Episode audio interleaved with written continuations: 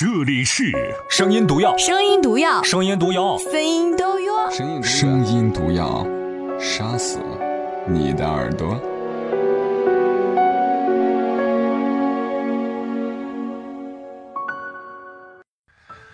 晚上好，各位亲爱的陌生人，我是马奔。今天晚上要继续为大家分享文字，这篇文字叫做《找个相对静止的爱人很重要》。正如我昨天的节目当中说的，近一段时间所选的文字名字都很给力哈，内容本身，嗯，都是大家的推荐，有一些是我喜欢的，有一些是我不喜欢的。相比之下，这篇呢，我们读着看吧，见仁见智。这篇文字的作者叫做徐徐来，有没有觉得像那个《钢囧》里头那个徐来的感觉？清风徐来。老规矩，接下来我们用十分钟左右的时间来分享这篇。找个相对静止的爱人很重要。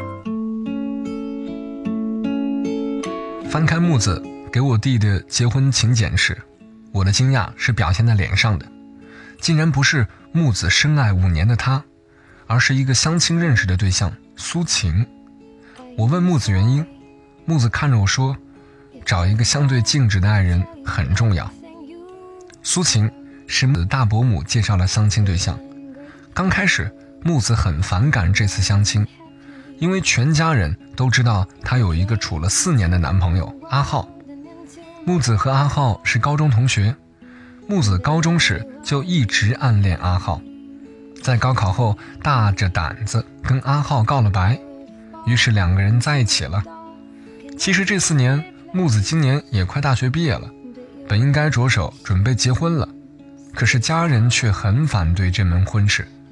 因为阿浩高考失利，只读了一所专科，在家人的眼里，这与考上了重点本科的木子是很不般配的。阿浩一直催木子毕业就结婚，可是木子没忍心告诉阿浩自己的家人不喜欢他，于是就这么一直拖着。拗不过家人，木子还是和苏晴见了面。木子想，见一面应该就没什么关系了，见完了也就拉倒了。父母亲也不会再成天说这事儿了。一见面，苏晴就起身给木子拉开凳子，然后伸出手，对木子和煦的笑：“你好，我叫苏晴，很高兴认识你。”落座后，言谈间，听说木子正在准备读研究生，苏晴再度扬起和煦的微笑说：“读研很好。”木子皱着眉头问：“你不会觉得女孩子学历太高不好吗？”苏青很惊讶，说：“怎么会呢？读研是好事儿啊，多读些书总不是坏事，而且还可以多经历几年校园时光。”木子愣住了，突然记起来前些日子跟阿浩说起自己想要读研的事，阿浩在那头满不在乎地说：“读研有什么好读的？你就省省吧，毕业了安安稳稳找份工作不好吗？”当时木子的心一下子跌到谷底。饭局后，苏晴送木子回去，在回去的路上，经过一家书店，苏晴拉着神游的木子进去了，兴致勃勃地给木子介绍，如果要读研的话，哪些书适合木子。木子看着手里厚重的书，并不觉得苏晴很讨厌，反而有些感动。苏晴是一家软件公司的工程师，比木子早一年毕业。他以为工科男都很木讷，言语少。没想到此时的苏晴一点也不像他想象的那样。回家后，阿浩电话又打来了，说：“木子啊，你不许考研，你再读书都快读傻了。你是不是不想和我结婚，所以才去考研的？”木子突然间觉得很疲惫，说：“明天我还要考俄语。”木子大四没什么课，报了俄语班。阿浩又说。俄语有什么好学的？你以后用得着吗？木子烦躁地挂了电话。木子真正对苏晴有好感，是在第二天。木子考完俄语，刚走出校门，就有人叫住了他。他转头，是苏晴。苏晴捧着一摞书，站在那儿很腼腆地说：“这是他昨天晚上找的一些书，是他之前准备考研剩下的。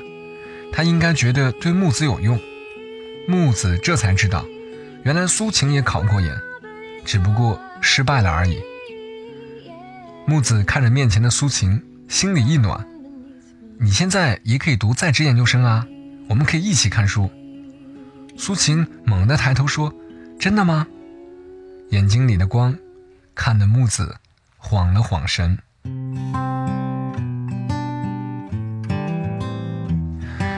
每次回到家，又是家人无禁止的教育，木子听得都烦了。父亲又找他单独谈了谈，他据理力争，终于和父亲达成了共识：只要阿浩。愿意换份正儿八经的工作，父亲愿意见见他。木子给阿浩打了电话，说了父亲的意思。阿浩语气很不好，说：“说到底，你爸爸就是嫌弃我，是不是？我为什么要换工作？工作有什么不好？”木子突然笑了。所谓的好工作，就是一个月一千多一点的收入，在人家小区的门口看大门。木子说：“阿浩，你考个夜大吧。”然后好好学门技术，我等你，我还可以辅导你。结果阿浩冷哼了一声说：“哼，考夜大，你不知道我最讨厌学习了吗？你要是嫌弃我、看不起我，就不要跟我在一起。你以为谁都跟你一样考上大学还学的俄语？现在又要去演，你厉害，你有能耐，可我可没有啊！我就是做个什么什么失败的人。木子啊，你怎么现在也这么势利？”木子听完。心一滞，他竟然是这么想他的。木子从来没有瞧不起阿浩。当初阿浩高考失利要创业，身边没有资金，木子每个月省出一点生活费筹给他，鼓励他。结果阿浩创业失败了，但是木子也没有怪他。可是木子的父母怎么会接受这样一个女婿？这时恰巧苏晴打来的电话。听到木子哽咽的声音，连忙问：“你怎么了？”木子不说，只一个劲儿地问苏晴有什么事。苏晴说：“她把考研英语的重点词汇画下来了，毕竟她之前考过一次，想问木子什么时候有空拿给她。”木子一愣，眼泪更刷刷的流。苏晴这下急了，愣是逼问木子怎么了。木子只好说：“俄语考试没过。”电话那头的苏晴笑了，嗨，这有什么好哭的？哦，对了，我有个客户，他的俄语可好了，我跟他私交不错，我下次可以介绍你认识嘛。失败是成功之母啊，对不对？苏晴就是这样一点点走进了木子。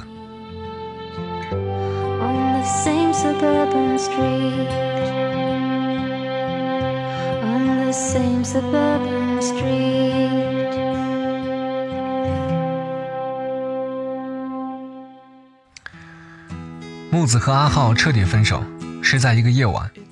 木子再次和家里人吵了架，家里人说的话也越来越难听，说他怎么找了一个这样的恋人。木子在寒冷的街头给阿浩打电话说：“我的俄语考试没过。”电话那头很吵闹。阿浩说：“不过就不过呗，让你不学那破玩意儿，你就要学，你这是不到黄河不死心啊！行了行了，我跟哥们喝酒呢，挂了吧。”木子的手冻僵了，心更冷，自己跟家人争得面红耳赤，却换来阿浩这些话，木子的心一下子就死了。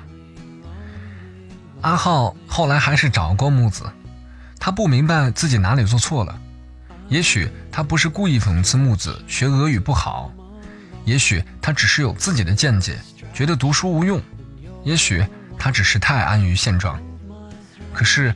无论多少个也许，木子还是离开了他。木子说，有一天在图书馆，苏晴去给他买喝的，无意间翻开吴苏晴的书。苏晴是工科男，他并不是很难看懂，但是他看到了一个词“相对静止”，是说两个物体同向同速运动，两者相对以对方为参照物，位置没有发生变化。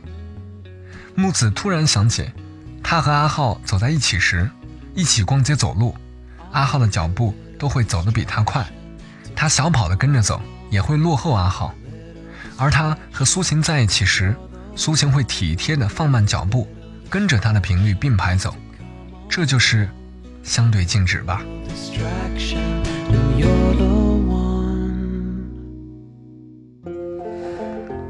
木子说，苏秦最后放弃了考研，因为刚好公司有个名额要去欧洲进修两个月。苏秦犹豫不决，木子拉着手说：“没关系，你做什么选择我都会支持你，因为你不管选择哪条路，你都是为了更好的你。”苏秦选择了去欧洲进修。木子送他的时候说：“去吧，我等着你。你一回来我们就结婚。”在那一瞬间，木子记起大三那年，阿浩失去工作，木子坐在很久的地铁到人才市场，找了份适合阿浩的工作，鼓励阿浩到上海来闯荡。当时他说，无论多苦，他都会陪着阿浩一起，只要阿浩努力。同样是等，阿浩的回答是：“你开玩笑吧？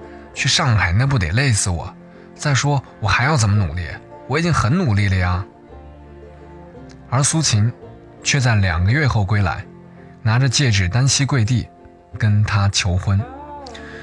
木子带苏秦去见家人的时候，父母亲很开心。在苏秦跟父母聊天的时，他问父亲：“你怎么这么喜欢同样是大专毕业的苏秦？阿浩不也是吗？”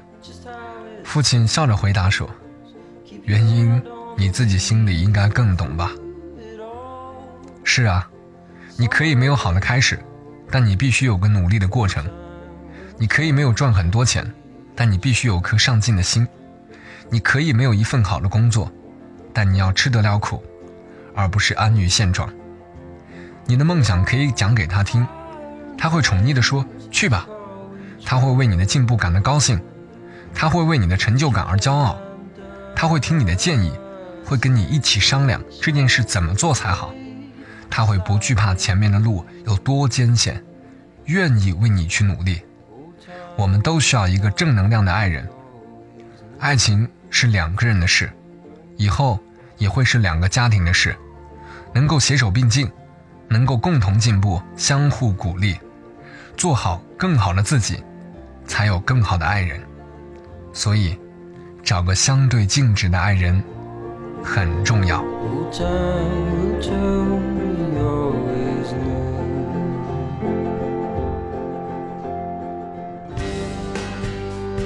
谢谢各位从头听到尾。实话说，我是耐着性子读完这篇文字的。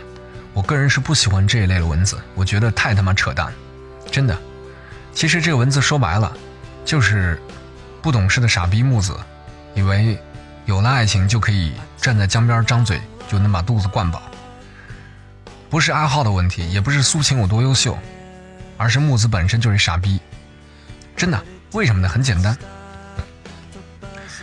你说木子在跟她的男朋友还在交往的时候去相亲，文章说是迫于家庭的压力。好，我们承认可能女孩子有这方面的问题。可是文章也说了，第二天就有了好感。我去，这他妈就跟家里的压力没关系了吧？对不对？你要是真的心里有一个男人，你怎么可能第二天会对另外一个男人有好感？而且为了证明这种好感是所谓的。呃，由内而发的，还举了很多的例子，无外乎就是拿本书去说，哎，这本书你可以用。我靠，这种烂招哪个男人没用过？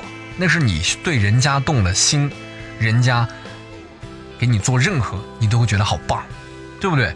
所以这篇文字其实省略了一部分，就是吃饭的场景，因为苏秦的身份是网络工程师，然后呢，还公司让他可以去欧洲进修，换而言之，他的收入各方面一定是很牛逼的。换而言之，就是因为这些硬件条件过关了，他动心了，于是那个曾经优秀的可以坚持五年的阿浩，突然就成了垃圾，对吧？于是他会发现阿浩不怎么努力，不怎么学习，对他不支持，走路不并排。我去，这事儿难道曾经五年当中没有发生过吗？当然有发生，那为什么不指出呢？就因为木子傻逼呀，他认为这就是爱情啊。对不对？所以变的不是阿浩，也不是苏晴有多优秀，而是木子本身在变。其实这件事儿一点都不可耻。任何一个女人在步入社会，在选择伴侣的时候，一定会冷静。可是文章本身把最后的落点落成了木子的选择是因为阿浩的不改变，所以离开了这样一段感情，这是自己扇耳光的事情。重申一遍，木子的离开是因为木子长大了，跟阿浩没有任何屁关系。阿浩从一开始就是个垃圾。对我没有说错，文章的最后的内容我觉得是认可的。你可以没有这个没有那个，但你他妈得努力呀，对不对？文章当中有一些段落我把它省略掉了。其实文章为了证明他的思路是正确的，他举了一个例子，就是苏秦原来也是高考没有考上，然后一步一步怎么怎么着了。这段文字我略掉了，因为我觉得太他妈此地无银三百两了。我们不能够因为苏秦的成功就否定阿浩的失败，不存在，因为阿浩从头到尾就是个 loser，明白吗？所以这篇文字我最后要讲的就是。女人长大了就会找各种理由去否定前任，这种女人是傻逼。然后阿浩是个大傻逼，从头到尾不为自己考虑，在浪费光阴。而苏晴只是一个，呃，上进的男孩子。而这种男人，我相信大街上多了去了。只要你成功，就会有女人给你鼓掌啊，你好棒。倘若你失败，就是阿浩，就这么简单。所以前段时间分享的另外一篇文字，好像是。呃，撞车也也类似的就是很喜欢的一个人，然后怎么着了，然后又认识了一个新的有钱的，怎么怎么样了？说白了就是霸道总裁的故事。但这样的文字，九零后喜欢，零零后喜欢，听众喜欢，我有什么办法？我只能跟你去分享。好了，吐槽吐的很愉快，今天晚上的声音毒药就到这里。